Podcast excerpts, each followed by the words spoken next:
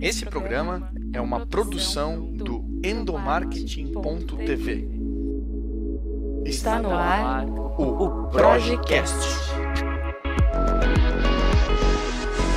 Olá pessoal, eu sou o Igor e está no ar o Projecast, o podcast sobre comunicação interna, gestão de pessoas e liderança da Projic. No episódio de hoje nós vamos conhecer um pouquinho das boas práticas de comunicação interna da Bimbo, empresa líder mundial na indústria de panificação. E quem conversa comigo é a gerente nacional de comunicação, Cíntia Riso. Cíntia, seja muito bem-vinda ao Projecast. Gratidão, Igor. Olá, pessoal. Prazer estar aqui com vocês. Maravilha. Cíntia, a Bimbo é uma marca que está no mercado aí desde 1945 e no Brasil, especificamente, ela chegou em 2001. Uhum. E ao longo do, dos anos, as marcas detentor, detentoras do grupo conquistaram o mercado e hoje fazem parte do dia a dia dos brasileiros. E essa conquista é resultado, claro, de um trabalho de excelência em conjunto.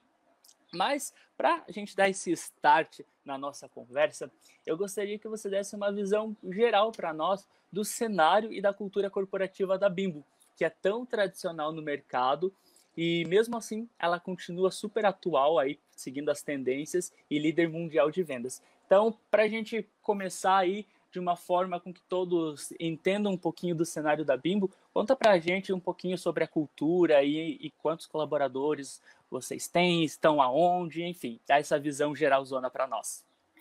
Vamos lá, Igor. Então, como você já disse, né, a Bimbo é líder mundial de planificação. E é uma empresa mexicana, super familiar, mas ao mesmo tempo com aquela pegada multinacional. E no Brasil tem 20, quase 20 anos, né? No que vem a gente completa 20 anos de chegada aí em terras brasileiras.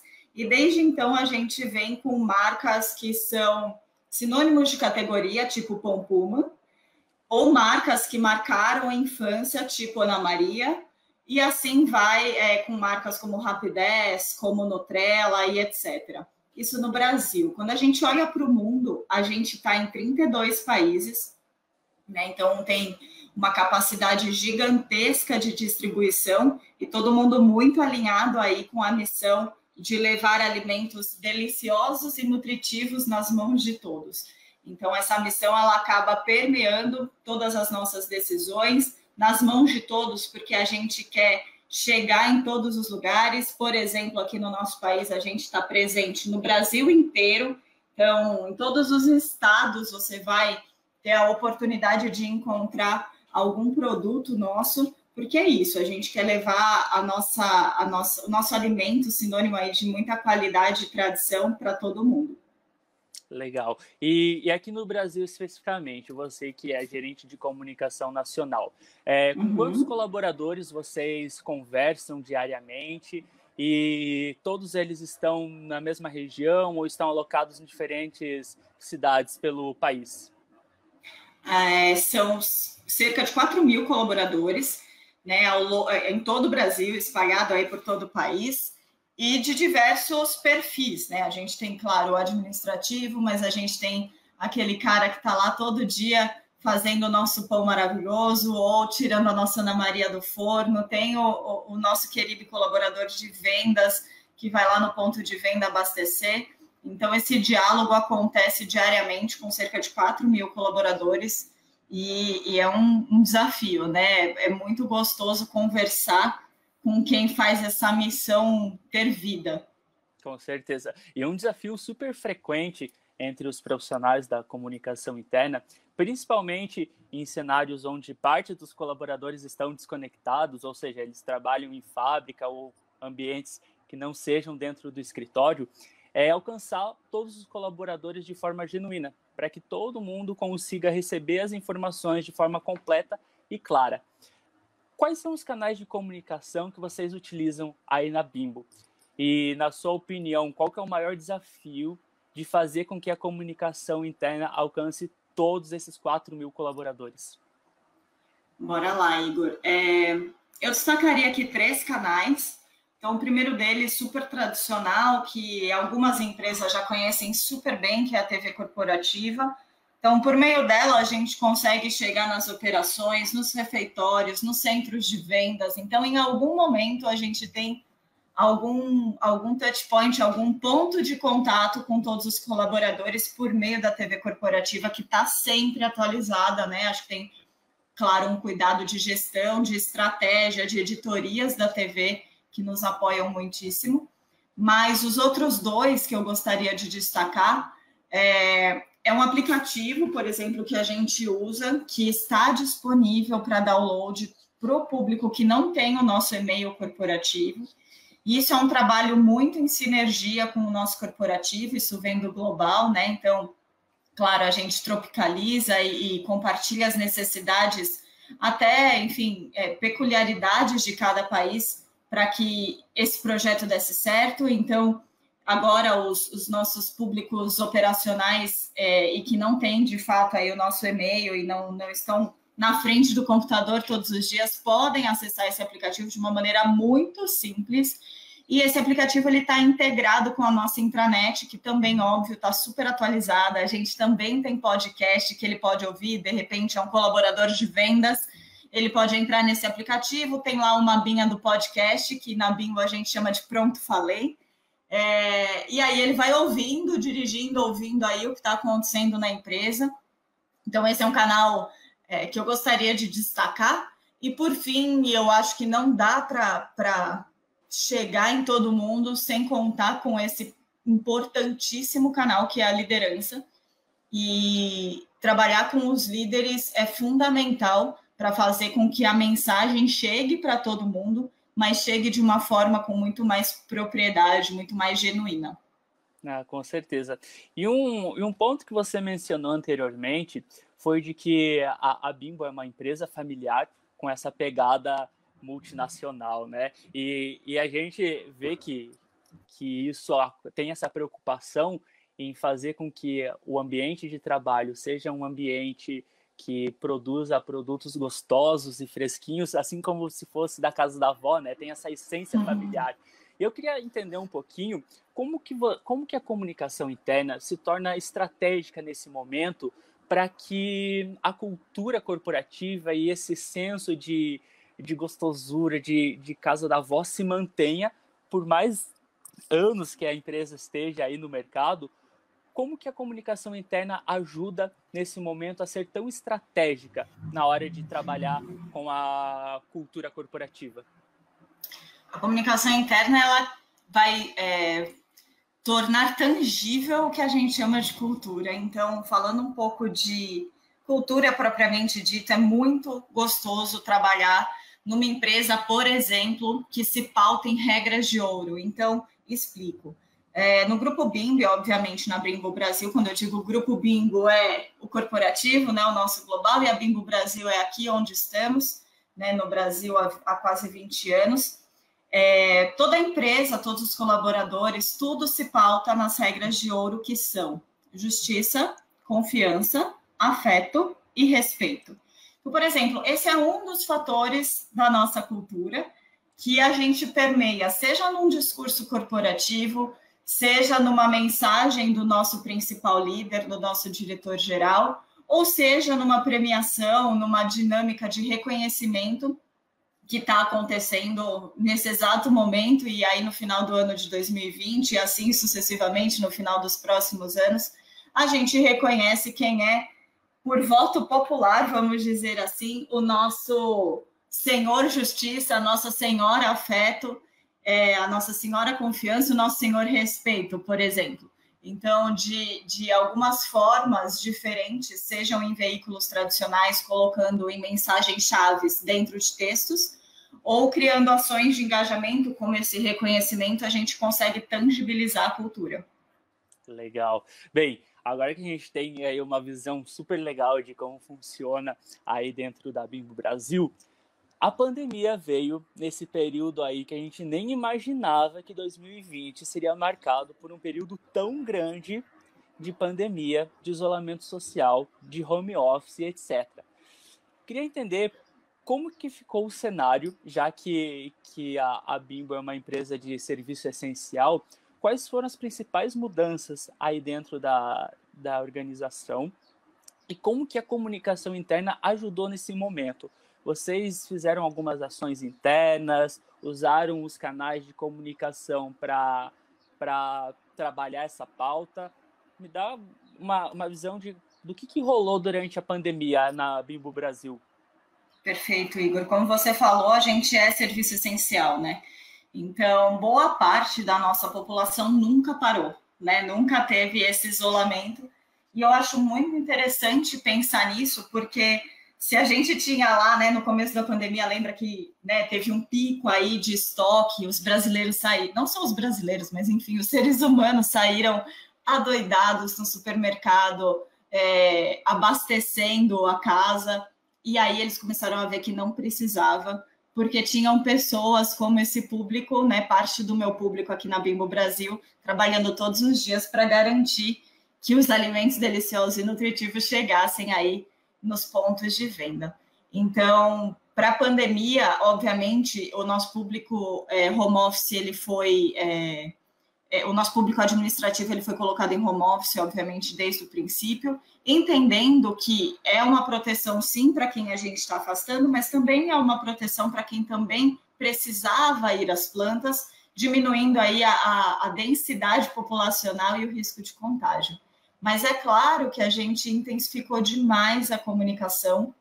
Eu percebi uma mudança de percepção da comunicação interna que passou de fato a ser um canal é, estratégico ou passou a ser uma fonte confiável.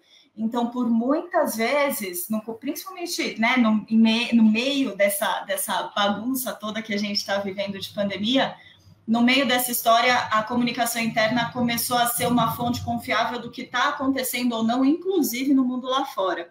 Então, é, eu usei muito de canais internos, criei editorias novas. Então, por exemplo, eu não super sobrecarrego os e-mails marketing dentro da Bimbo Brasil, porque eu acho que eles têm que ser é, cirurgicamente selecionados e enviados para que tenham a devida atenção.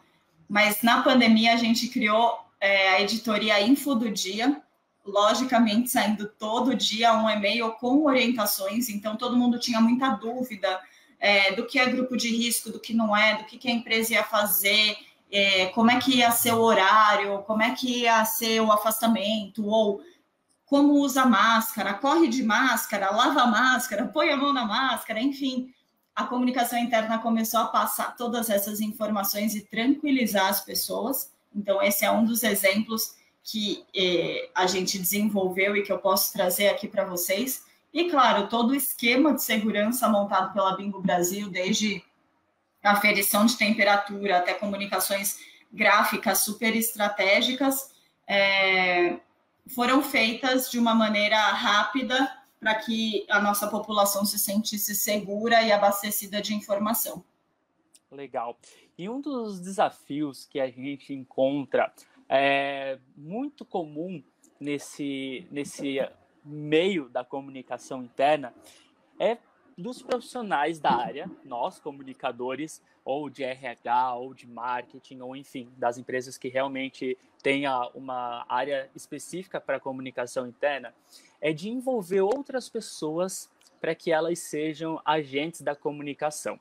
Porque uma comunicação é, para que ela funcione de fato, ela precisa do envolvimento de todos dentro da empresa. E isso a gente viu aí ao longo dos vários episódios que nós gravamos na quinta temporada do Projecast. E aí eu queria saber de ti como que vocês fazem para envolver outras pessoas é, nesse processo de comunicação. Como incentivar o líder a ser um, um agente da comunicação e trabalha que trabalha em conjunto com a equipe de comunicação? É, eu entendo duas, duas partes da sua pergunta, Igor. Uma parte geral, né? Como é que eu influencio uhum. os colaboradores de uma maneira geral, e outra, como é que eu trago o líder para perto. É mais ou menos nesse caminho, certo? Isso, corretíssimo. Bora lá. Então, como é que eu trago o meu colaborador para perto de mim? Eu costumo fielmente acreditar que colaborador falando para colaborador tem muito mais peso. Né? E quando a gente traz histórias por detrás do crachá para os nossos canais internos, quando a gente humaniza a comunicação, é impressionante é, como a gente vê o, o, o nível de cliques nas nossas notícias, ou os comentários internos, ou como isso muda. Alguns exemplos disso é, embora tenhamos projetos que sejam até às, às vezes né, densos, difíceis de entender ou muito específicos de uma área, quando a gente coloca a pessoa que está fazendo aquele projeto, ou alguém que está sendo cliente, ou recebendo aquele projeto para falar nos nossos canais internos, a repercussão é muito maior e o engajamento dos outros times é, nem se fala, né? Ele aumenta demais. Então, alguns exemplos que eu posso trazer para você é a nossa comunicação interna, quando eu falo de TVs, de imagens, é, sei lá, de telas estáticas e, e etc., ela usa de banco de imagens com foto dos nossos colaboradores. É um exemplo muito simples, mas é, de verdade faz uma diferença tremenda na conexão entre colaboradores, né? Então é um super exemplo que eu gosto de trazer e, e recomendo porque faz muita diferença. Um outro exemplo é mesmo que eu produza conteúdos, né? Produza pautas, produza, enfim, é, posts, etc eu convido pessoas para postarem, inclusive na nossa rede social interna, ou para sair numa newsletter nossa falando sobre sua carreira, ou é, tornando transparente quem é a pessoa por detrás de um diretor de gestão de pessoas, por exemplo. Então, o que, que você gosta de fazer? É, puxa, ele gosta de jardinagem, nossa, aquele outro diretor é fã de basquete, e aí a gente vai criando conexão. Então, dessa forma, eu trago as pessoas para falarem no canal interno é, de algum projeto ou delas mesmo. Então, essa é a primeira resposta. A Legal. segunda é como, como, é que eu trago o líder, né? Que eu fiquei aqui pendente para te dizer. Eu acho que o líder, ele, ele vem trabalhando a consciência, né? Tem líder que já vem pronto, né? Eu acredito que faz parte de todo líder ser comunicador, independentemente de qual área você é. Uma vez que você faz gestão de equipe, que você lidera um time, você é referência, você tem algumas funções aí para compartilhar informação. Então, eu parto desse pressuposto e aí é muito no, no ombro a ombro, no, na conversação e trazer a pessoa para perto, mostrando o valor da comunicação naquele momento. Então, vai depender do caso, vai depender do projeto, mas normalmente vem funcionado bastante é, essa sensibilização da comunicação interna, líder por líder. Ai, que legal, Cintia. Eu acho que você tocou num ponto extremamente importante, que é justamente essa questão da humanização da comunicação interna. Porque quando a gente se preocupa não só em informar, mas envolver o colaborador é, nos processos de comunicação, e não só de comunicação, mas fazer com que ele se sinta parte realmente integrante da, da, da construção da empresa, o sentimento dele passa a ser muito mais verdadeiro, aquela sensação de, de pertencimento fica muito mais aflorada e ele realmente vê, poxa, é, eu posso ser o cara que trabalha na fábrica, ou então eu posso ser o diretor de um departamento, mas está todo mundo tendo um espaço não só para ouvir, como falar também, né? Totalmente, totalmente de acordo, Igor. E assim, é, comunicação interna eu vejo hoje na Bimba, eu faço questão de trabalhar muito para gerar essas conexões, né? E como você trouxe, eu posso ser um operador, eu posso ser um diretor, mas eu, como comunicação interna, é, exponho história desses dois níveis, não importa, na verdade, o nível, mas também gero oportunidades para que essas pessoas possam se falar. Então, de repente, um fórum com o nosso líder maior, né, com o nosso diretor geral, que convida todos os outros é, colaboradores livremente para falar de qualquer coisa, e quando eu digo qualquer coisa, é qualquer coisa. Então, isso é um traço da nossa cultura, isso humaniza demais você ter a liberdade de perguntar para o primeiro líder da empresa que série que ele está vendo na quarentena e qual é a estratégia para o próximo trimestre, sabe? Então, eu acho que isso gera demais um senso de pertencimento que faz toda a diferença no final. Que legal. E, e às vezes, isso é tão importante também, porque a gente está falando de um ambiente de fábrica com 4 mil colaboradores. Quando uma pessoa se vê no canal de comunicação, seja na TV uhum. corporativa, uma foto dela, ou um aniversário que, tá, que uhum. ela está recebendo parabéns, ou até mesmo uma história dela pela News, ela fala, poxa, não sou só mais um no meio de 4 mil.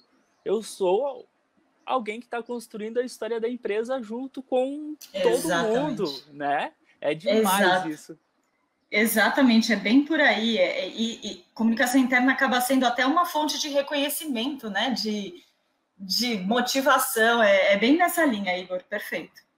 E aí a pergunta que eu quero te fazer, que conselho você, como profissional da comunicação interna, que está à frente aí da, da gestão da comunicação interna com 4 mil colaboradores, que dicas que você pode compartilhar com outros profissionais que não necessariamente estão num cenário parecido com o seu, de grandes colaboradores. Às vezes a gente está num, num ambiente que tem poucos colaboradores ou num negócio familiar.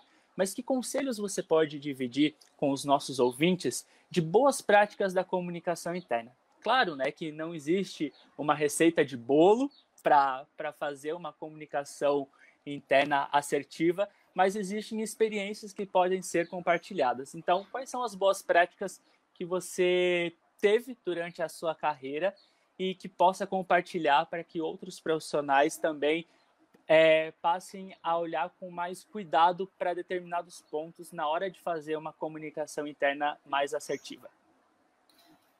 É como você disse, né, Igor? Não tem uma receita de bolo, ainda mais com, mais com um, um público tão heterogêneo que está ouvindo a gente agora. Mas eu acho sim que existem algumas dicas que né, é, deve ter uma exceção ou outra, mas que pode ajudar aí uma boa parte da população, dos, dos nossos amigos e colegas comunicadores. É, a primeira delas é para que a gente sempre tenha o cuidado de adaptar a linguagem. Eu digo isso é por experiência de carreira mesmo. Às vezes as pessoas nos pedem uma comunicação e a gente faz essa comunicação e usa a mesma, o mesmo texto, o mesmo cerne, o mesmo, o mesmo conteúdo para compartilhar numa TV que está na fábrica, para compartilhar com uma liderança e para compartilhar com, sei lá, com um operador, com um vendedor. Não vai funcionar. São públicos diferentes. Por mais que o canal seja outro, ter essa atenção. Às vezes é uma mudança sutil, é um vocativo diferente que você usa. É, enfim, acho que essa é uma dica que, que, enfim, me ajudou bastante na carreira e que eu acho que pode ajudar mais pessoas também. É, eu acho que tem que olhar com parcimônia para esse mundo que eu acho fantástico de quantidade de canais e ferramentas. A gente, eu falo por mim, né? Eu fico muito, quero por tudo, quero usar tudo, tem tanta coisa legal, tecnológica e canais novos surgindo. A minha dica é olhe para o momento da tua empresa. Seja um parceiro estratégico do teu negócio né? Olha e fala, puxa, será que eu estou querendo é, colocar o carro na frente dos bois, né? Será que minha empresa está pronta para ter esse tipo de canal, esse tipo de interação? E se não tiver, puxa, mas isso é muito legal. Qual o caminho, qual a estratégia de comunicação que eu vou fazer para levar minha empresa até ali? E nesse de criar uma estratégia para levar a tua empresa para fazer alguma coisa, você acaba certamente é, tocando em pontos de cultura, trabalhando bastante com gerentes de saúde, de bem-estar, ou com áreas de saúde, bem-estar, enfim, o nome que tiver na empresa de cada um. Então, essa é a minha segunda dica. E a terceira dica, que eu acho que vai mais para o âmbito pessoa, mais do que técnica, é esteja vulnerável, sabe? Assim, no sentido de seja um profissional que não sabe de tudo é muito complicado você, como comunicação interna, na minha opinião, é, você chegar para o teu cliente interno falando que sabe, ou que aquele teu caminho é certo, ou que aquela tua estratégia de comunicação é a melhor, só que você nem ouviu a pessoa. E de repente, quando você ouve a pessoa, você não está entendendo nada do que ela está falando. Você não, não sabe muito bem direito é, o tema, ou você não está confortável com aquilo seja vulnerável, se coloque numa postura de cara, eu não sei, né? Líder X ou cliente X, o que você está falando para mim não faz sentido. Vamos dar um passo para trás para entender o teu tema, porque daí eu vou conseguir ser mais teu parceiro e criar uma, uma comunicação que não é, é receita pronta, diagnóstico de gaveta. Então, acho que essa história da vulnerabilidade te ajuda a criar conexões e nisso você ganha parceiros que vão te ajudar lá na frente, que vão apoiar teus canais, tua estratégia e assim vai. Olha, Cíntia, que delícia de conversa. Eu fico extremamente empolgado e feliz quando um bate-papo ele traz tantos insights de uma forma tão natural. Então, eu queria agradecer demais a sua participação aqui no Projecast. Muito obrigado por você abrir um espacinho na sua agenda para conversar com a gente. E mais do que isso, muito obrigado por você compartilhar a sua experiência na comunicação interna e com certeza inspirar várias outras pessoas e profissionais da área. Muito obrigado mesmo. Eu que agradeço, Igor. Prazer, parabéns pelo projeto. E, nossa, uma honra estar aqui com vocês. Muito, muito grata. E para você que está acompanhando o podcast, terminando aqui, acesse lá o nosso blog, o www.endomarketing.tv. Lá tá cheio de outros artigos e materiais ricos falando sobre os processos de comunicação interna e a melhor forma para você potencializar aí o, a sua performance dentro da sua empresa, tá bom? Muito obrigado pela companhia, fique bem e se você puder, é claro, fique em casa. Valeu, pessoal. Tchau, tchau. Um abraço. Você ouviu o Projecast.